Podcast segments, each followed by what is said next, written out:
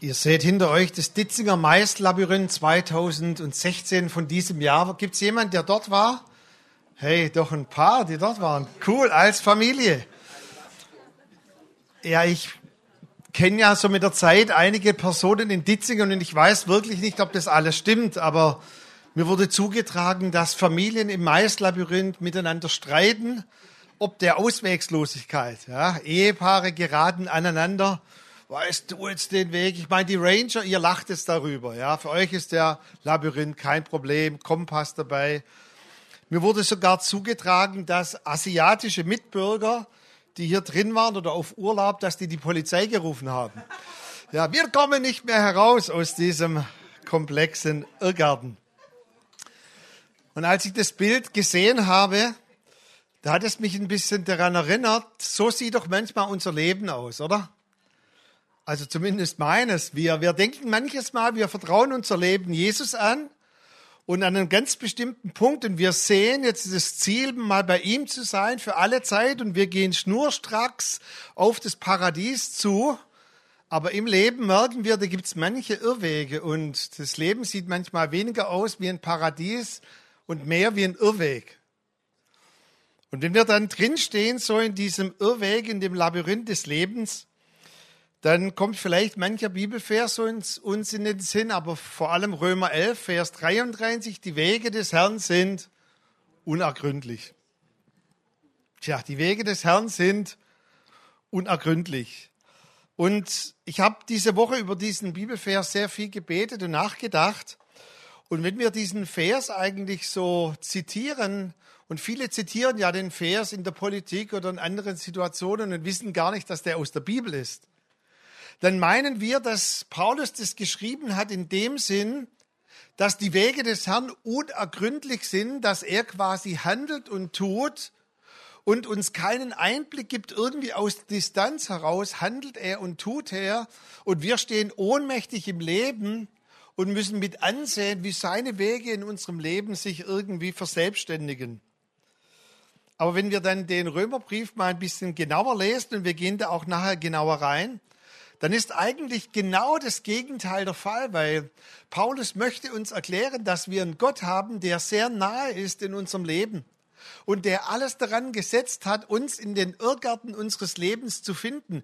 Die Bibel sagt, dass wir alle waren wie verlorene Schafe, die sich verirrt haben und Gott hat alles daran gesetzt, um uns zu finden im Dickicht des Lebens.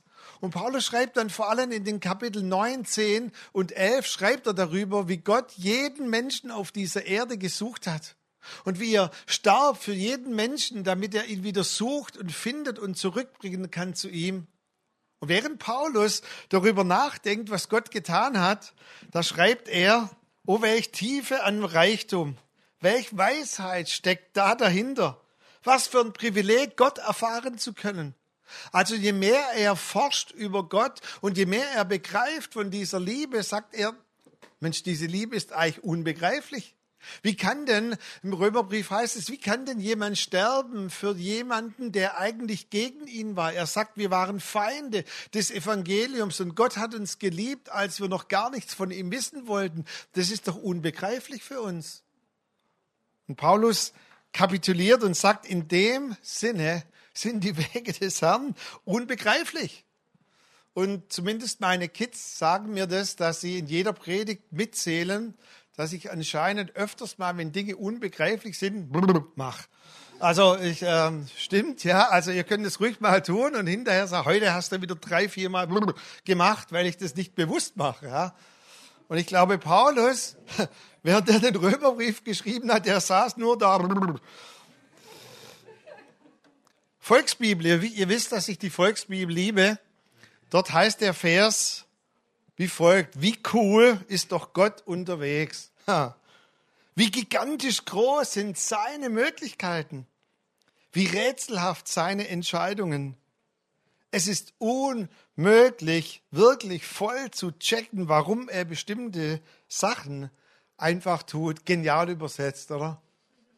Hey, wie cool ist doch Gott unterwegs. Und ich möchte uns heute Morgen drei Punkte mitgeben, wie cool Gott unterwegs ist. Der erste Punkt ist, die Bibel sagt, dass Gottes Wege höher sind als unsere Wege. Ich musste schon schmunzeln diese Woche. Wir hatten Teambesprechung abends am Montag in der Gemeinde. Und dann haben wir zuerst mitbekommen, Lisa und Albrecht. Der Albrecht hat einen Unfall gemacht mit dem Auto. Dann am Ende der Sitzung SMS bei der Norika Euhus ist die Fruchtblase geplatzt. Und dann haben wir für beide Situationen gebetet. Und irgendwie die Sache von Norika mit der Geburt hat mich nachts noch beschäftigt. Und es hat mich dann erinnert an die Geburt unseres ersten Kindes.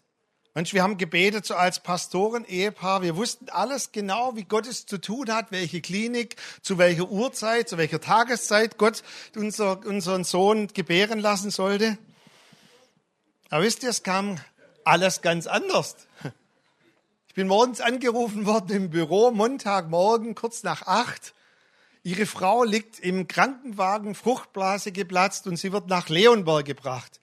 Wir haben gebetet, Herr, unser Sohn darf überall geboren werden, nur nicht in Leonberg. Warum? Andere Gründe, aber auf jeden Fall.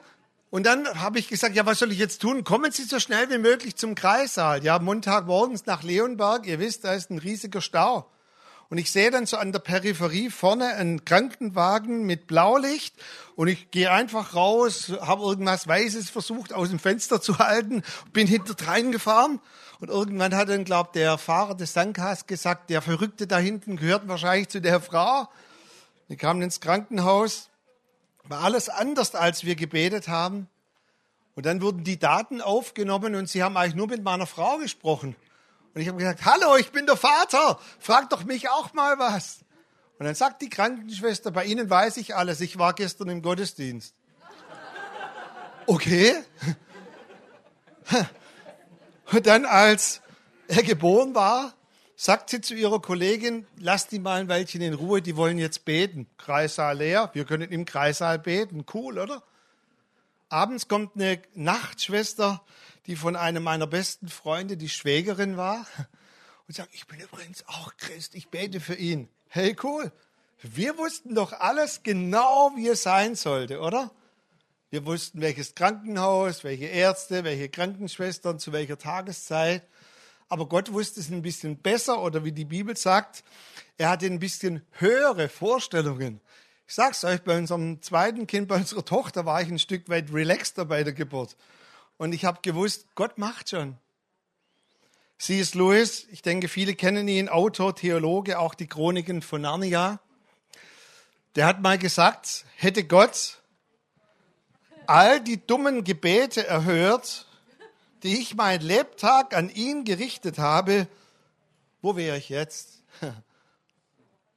Finde ich cool, oder? Und er schreibt in seinem Buch und in der theologischen Ausführung vom Segen unerhörter Gebete. Also das heißt nicht, dass Gott unsere Gebete gar nicht hört, sondern er hört es und sagt, schon recht, ich habe einen besseren Weg für dich. In Jesaja 58 Dort ist dieser Vers, Jesaja 55, Vers 8, so rum. Denn meine Gedanken sind nicht eure Gedanken. Und eure Wege sind nicht meine Wege, spricht der Herr, sondern so viel höher der Himmel als die Erde ist, so sind auch meine Wege höher als eure Wege und meine Gedanken als eure Gedanken. Und wieder der Bibelvers wird oftmals anmutend ausgelegt, dass Gott aus einer Distanz heraus ist. Er ist so viel höher, so viel weiter weg. Aber genau das Gegenteil ist der Fall. Seine Wege sind besser, von größerer Weitsicht. Und aus dieser Sicht ist er ganz nahe in deinem Leben. Er mischt sich ein in dein Leben. Gott sieht ein bisschen mehr. Aber nochmal zurück zu dem Gebet hier von C.S. Lewis, die unerhörten Gebete. Ich habe mich oft gefragt, wie geht es im Himmel so ab, wenn jetzt wir beten und Gott dann unsere Gebete entgegennimmt. Und im Offenbarung Kapitel 5 und 8, dort heißt es, dass die Gebete der Heiligen, sie sind wie in Räucherschalen aufbewahrt und Engel bringen die Gebete vor den Thron Gottes. Das finde ich cool, oder? Wenn wir beten, unsere Gebete, Herr, gib uns die und die Klinik, sie sind in Räucherschalen und kommen vor den Thron Gottes. Und vor dem Thron Gottes gibt es ein Feuer, sagt uns die Bibel. Und da verbrennt manches an unseren dummen Gebeten. Ja? Wir beten, Herr, gib mir dies und jenes. Und es kommt vor den Thron Gottes, wird in diesem Feuer, heißt es, gereinigt. Und es erinnert mich immer ein bisschen so an die Erdinger Werbung. Kennt ihr das, wo der Inder sagt, ich möchte diesen Teppich nicht kaufen. Und sie sagt, wahrscheinlich will er ein Bier. Und bringt ihm ein Bier. Und er sagt, gute Reise. Und sie sagt, schon recht. Ja, du betest irgendeinen Stuss zusammen, weil aus deinem Herzen heraus, die Bibel sagt, er hört den Schrei, was? Unseres Herzens. Weißt du, und es ist nicht das exakte Wort entscheidend, was du betest, sondern der Schrei deines Herzens. Du betest X, Y, Z und Gott reinigt es vor seinem Thron und sagt, schon recht. Schon recht. Und er gibt dir etwas Höheres und Besseres, so wie es hier im Psalm 58 heißt. Meine Frau hat irgendwie Angst, dass ich hier Kriech mit dem Kabel habe. Ähm, alles gut. Und Gott sagt, meine Wege sind nicht eure Wege. Punkt Nummer eins. Gottes Wege sind ein bisschen höher als unsere Wege. Punkt Nummer zwei. Staunend begreifen wir wenigstens ein bisschen. Also staunend wie Paulus, der gesagt hat, welch Tiefe, welch, welch Reichtum, das ist ja eigentlich unbegreiflich, begreifen wir ein bisschen. Und Gott liebt es, uns zur Einsicht zu bringen. Nächster Bibelvers aus dem 1. Korinther 2, Verse 10 bis 12, ein bisschen ein längerer Abschnitt. Uns aber hat Gott offenbart oder hat es Gott offenbart, seine Handeln, uns zu finden, uns Errettung zu bringen durch seinen Geist. Denn der Geist erforscht alle Dinge, auch die Tiefen der Gottheit. Denn welcher Mensch weiß, was im Menschen ist, als allein der Geist des Menschen, der in ihm ist? So weiß auch niemand, was in Gott ist, als allein der Geist Gottes. Und jetzt kommt's. Wir aber haben nicht empfangen den Geist der Welt, sondern den Geist aus Gott, dass wir wissen können, was uns Gott geschenkt hat. Bisschen komplizierter Sachverhalt, einfache Auslegung. Wir haben immer wieder Aha-Erlebnisse. Ah, jetzt komme ich auf die Spur. Jetzt verstehe ich. Jetzt, jetzt wird mir einiges klarer an Lebensführung, an Dingen in meinem Leben. Gott hat kein Interesse, lass mich mal so sagen, dich als einen völlig ahnungslosen Idioten durchs Leben laufen zu lassen, in dem Gefühl, da ist irgendeine Instanz, jemand, der tut und macht und möglichst wenig uns mitteilen möchte. Als ich früher in der Firma dann ähm, Abteilungsleiter wurde, da hat mir ein Chef einen Rat mitgegeben und der hat gesagt, führen durch Wissensvorsprung. Wisst ihr, was das bedeutet? Sie müssen Ihre Mitarbeiter ein bisschen dumm halten. Sie müssen immer mehr wissen. Und ich als Christ natürlich völlig anders geprägt, sagte, ich bin doch eigentlich dazu da, dass meine Mitarbeiter möglichst noch mehr wissen als ich, dass ich alles weitergebe. Und er hat dann gesagt, naja, Wissen durch Wissensvorsprung bedeutet nicht jede Information weitergeben, nicht jede Mail damals weitergeben, sondern sie müssen ein Stück weit mehr wissen und qualifizieren sich durch das mehr Wissen. Komisch, oder? Gott weiß natürlich ein bisschen mehr wie mir. Ich glaube, da sind wir uns einig, oder? Aber er hat kein Interesse daran, Wissensvorsprung zu haben und uns quasi als dumme Geschöpfe auf der Erde zu lassen. Hier in dem Vers heißt es, er hat uns seinen Heiligen Geist gegeben, damit wir wissen können, damit wir verstehen können. Und ich hatte ehrlich gesagt letzten Sonntag an der Taufe und als wir dann gebetet haben, Papa ist hinten, hatte ich ein richtiges Aha-Erlebnis. Ich war so überwältigt von, von dem Geschenk der Taufe, auch dass wir 17 Flüchtlinge taufen durften. Und es war wirklich, wie wenn der Heilige Geist so eine Taschenlampe anmacht. Und er hat mich an was erinnert, wo ich euch heute gern mit hineinnehmen möchte. Und zwar, ihr seht hier ein Bild von unserer Marianne Röckle, die ja 2015 verstorben ist. Und sie bekam eine Prophetie von Eldon Wilson und Pamela Giel im Oktober 2002. Ihr müsst jetzt euch noch nicht anstrengen, das lesen zu können. Ich habe das noch größer dabei. Aber Marianne war sehr gewissenhaft. Die hat die ganze Prophetie aufgeschrieben. Ihr seht es hier. Dann hat sie rechts eine Spalte gemacht und hat, gesagt, da tue ich die Anmerkungen hinschreiben, wenn ich es mit Micha bespreche. Die hat sogar das Gebet aufgeschrieben, Wort für Wort, das ich über sie gebetet habe. Ja. Und ihr seht da verschiedene Farben und auch Umkringelungen. Für uns war manches unverständlich. Und ich möchte mal zwei Dinge herausgreifen, die für euch nochmal ganz wichtig, 2002, das heißt über 15 Jahre zurück, prophezeit wurden, über der Marianne, über 14 Jahre zurück prophezeit wurden. Du denn der Lehrerin da ist, danke Sabine. Und ich werde dir eine neue oder eine Aufgabe geben, an die du nicht gedacht hast. Das wird dich total überraschen, Marianne. Ich werde dir eine Last geben, dass du für die, und ich sehe hier muslimischen, muslimischen Mitbürger betest. Das sind Menschen aus der Türkei und anderen muslimischen Nationen um dich herum. Ich übertrage dir die Aufgabe, für sie zu beten. Zwei Anmerkungen. Eine Prophetie ist immer ein Stückwerk als auch ein Prophet, wenn er spricht, sieht nicht alles. Er konnte wahrscheinlich damals noch nicht die Flüchtlingsströme sehen. Er hat einfach Menschen gesehen aus muslimischem Hintergrund und hat gesagt, Marianne, bete für die. Und dann wird's noch krasser. Sie sollte sogar uns als Gemeinde immer wieder ermahnen und zu sagen, betet für die. Hast du nicht gehört, Tochter? Du wirst an ihnen, also an der Gemeinde, dranbleiben und du wirst sie erinnern. Betet für die Moslems. Versuchen wir sie zu erreichen für Jesus 2002. In der Nachbesprechung sagte Marianne oft zu mir, ich weiß gar nicht, was ich machen soll. Das überfordert mich total. Wir haben im Ältestenkreis gebetet ja, wir haben ein Stück weit auch interpretiert und haben gesagt, das ist doch mal eine Bestätigung, dass wir Allgeiers aussenden sollen in die Mission und so weiter.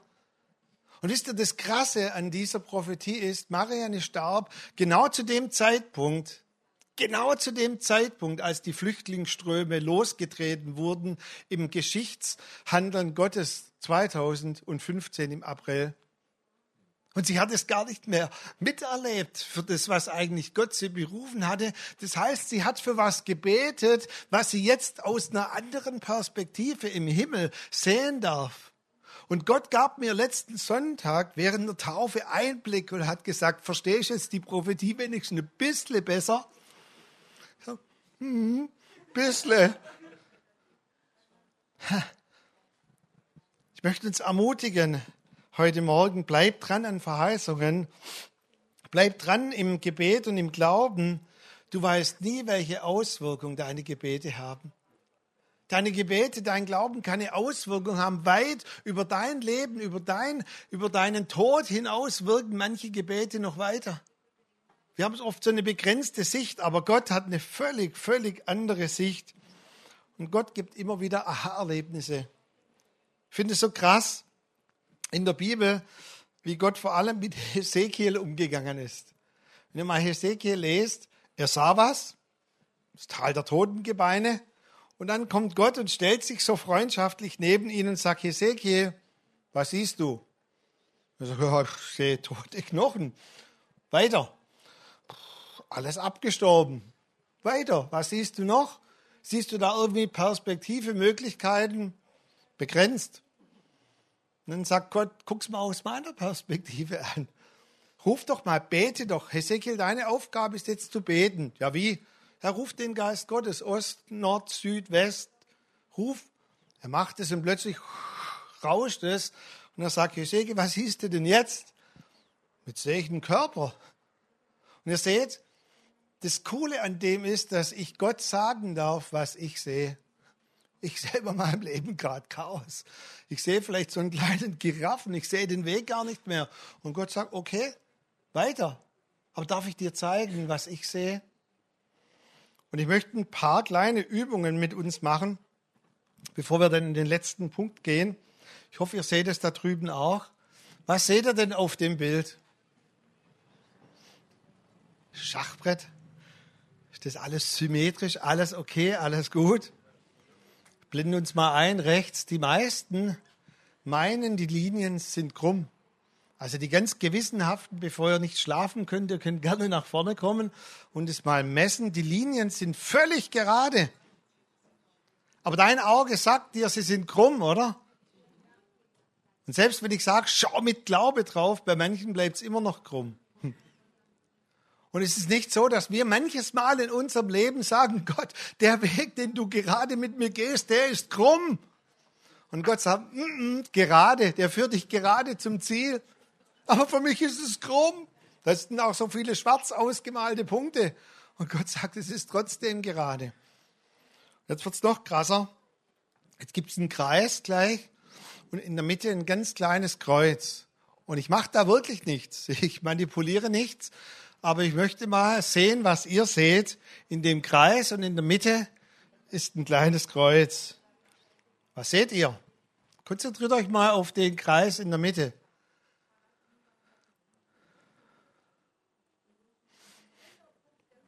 Ein grüner Punkt, der rumläuft. Bei dir blinkt was, Dora. Wir müssen nachher für dich beten, Ministry Team. Ähm, also blinkt bei manchen was. Da läuft was konzentriert euch mal ganz lange auf den Punkt. Jetzt müssten langsam alle Punkte außenrum grün werden oder mehrere. Ist das bei manchen so? Oh ja, noch schlimmer. Es gibt auch Befreiungsdienst nachher. Ja. Wisst ihr, der Punkt an der Sache ist, und ihr glaubt es gar nicht, die Flecken blinken jetzt abwechselnd aber im Prinzip täuscht dich dein Auge. Hier wandert erstens mal gar nichts. Die Punkte stehen alle. Also da ist auch in der PowerPoint nichts irgendwie gemacht. Die Punkte stehen fest. Dein Auge täuscht dich. Dein Auge täuscht dich sogar zweifach. Du meinst, die Punkte wandern. Und bei manchen werden dann diese rosanen, lilanen Punkte sogar grün. Weißt du, und Gott sitzt im Himmel und sagt, blinkt's gerade in deinem Leben? Meinst du, und Gott sagt, es ist alles in Ordnung, da wandert gar nichts. Ich sehe das ein Stück weit anders, oder? ist cool. Ich mache das mal weg, damit er wieder bei mir bleibt. Es ist, Punkte wandern weiter. Gut, äh, ich bewege mich jetzt gerade, aber eigentlich, nein, nein. Ähm, letzter Punkt. Gottes liebevolle Zeichen. In der Bibel waren immer wieder Menschen, die haben gesagt, Gott, ich check nicht alles von deinen unergründlichen Wegen. Und weißt du, Gott, er gibt liebevolle Zeichen. Hier das Prinzip bei der Geburt von Jesus, Lukas 2, Vers 12. Die hatten ja auch eine ganz andere Vorstellung, die Hirten, wie Jesus geboren werden würde. Der Retter der Welt, der Heiland, der Erlöser. Und deshalb sagten hier die Engel zu den Hirten, und das habt zum Zeichen. Ein ganz kleines Zeichen, damit ihr nicht denkt, ihr seid verrückt. Ihr werdet finden, das Kind in Windeln gewickelt und in einer Krippe liegen. Hey, Gott gibt immer wieder liebevolle Zeichen, Hinweise, uns in der Sicht einen kleinen Wink aus dem Himmel und sagt, hm, das war ich. Verstehst du das jetzt besser? Ich bin da drin. Manche haben auch danach gefragt. So Gideon legte ein Vlies aus. Die Geschichte ist da sehr bekannt. Ich müsste erst mal ein Vlies kaufen, aber das ist eine andere Sache. Oder manche haben gesagt, wie Mose zu Gott, wenn du wirklich mit uns bist, dann gib mir ein Zeichen, Gott. Gib mir ein kleines, mickriges Zeichen, was aber für mich von ganz großer Bedeutung ist. Und nochmal zurück aus der Praxis für die Praxis. Ich glaube, ich habe noch oder andersrum, für jede Taufe beten wir als Leiterschaft, als Pastoren, Älteste. Und ich bete auch für jede Taufe, weil jede Taufe ist ein ganz, ganz entscheidender Moment im Leben von einer Person. Aber ich glaube, ob des Wetters habe ich noch nie so lange für eine Taufe gebetet wie letzten Sonntag. Ich weiß nicht, wie es euch ging, für die, die ihr dabei wart. Ich habe teilweise gefastet, sogar ein Essen ausfallen lassen. Wir haben noch am Samstag hier während dem Leitertraining gebetet. Ich bin nachts aufgewacht. Ich habe immer wieder gebetet und gebetet und gebetet. Und ihr habt das Bild gesehen. Wir standen alle mit den Schildern des Glaubens, unseren Regenschirmen oben. Und es hat geregnet. Und ich habe gesagt, Herr, ich glaube schon, dass du da bist, aber kannst du mir nicht irgendein kleines, klitzekleines Zeichen geben? Und dann fand ich das so cool, Anemone, bei dir, wie du dann gesagt hast, und ich habe das ja nicht gesehen, ich stand vor den Leuten, habe gepredigt, einen kurzen Impuls, zehn Minuten. Und während ich spreche, fährt hinten ein Boot vorbei und das Boot hat den Namen Anemone. Und wir haben an dem Morgen Anemone Haug getauft. Und Anemone kam nach vorne und das finde ich so lustig bei Gott und sagte, das war ein totales Zeichen für mich. Und ich möchte als Pastor nicht widersprechen. Ich habe gedacht, Anemone, nicht nur für dich. Das war ein totales Zeichen auch für mich. Ich habe gesagt, Gott, gib uns doch so einen kleinen Wink des Himmels, dass ich da drin bin.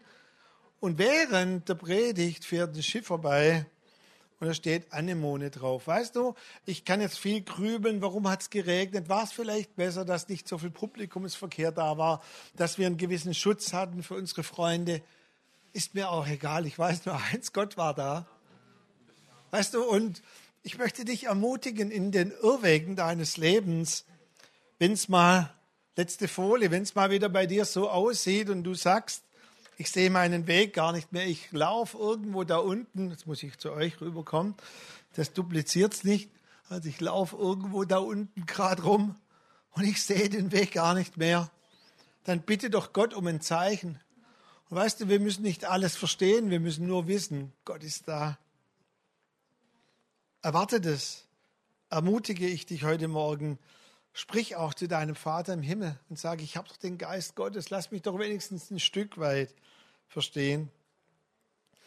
Wie sieht dein Leben, dein Lebensweg gerade aus?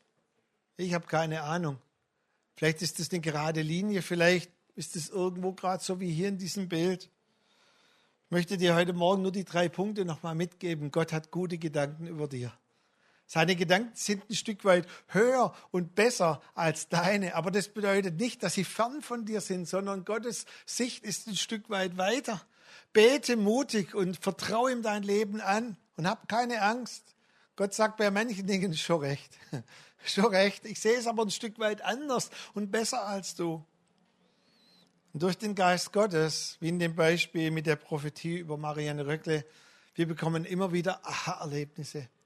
Wir haben den Geist Gottes. Frage Gott, deinen Vater im Himmel, und sag, Vater, gib mir immer wieder Offenbarung. Ich möchte ein bisschen verstehen.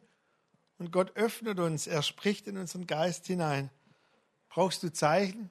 Frag ihn danach und sag, Gott, gib mir doch Zeichen. Ich möchte einfach dich sehen und es ist nicht wichtig, alles herum zu verstehen, sondern das größte Zeichen ist, dass er da ist. Und ich möchte uns alle ermutigen heute Morgen, was für einen großartigen Gott haben wir, oder? wie Paulus, welch Tiefe an Reichtum, welch, welch Weitsicht, welch unbegrenzte Möglichkeiten hat unser Gott. Und diese Möglichkeiten verwendet er, um dich sicher anzubringen am Ende deines Lebens im Paradies. Ich vermute, ich hoffe, ich glaube, dass alle irgendwann wieder zum Ausgang zurückkamen in diesem Labyrinth. Weißt du, und Gott hat gesagt, ich habe in jedem von euch ein Werk angefangen. Und viele Bibelstellen übersetzen hier oder viele Bibelausleger viel zu gering. Sie sagen, Gott wird es auch zu Ende führen.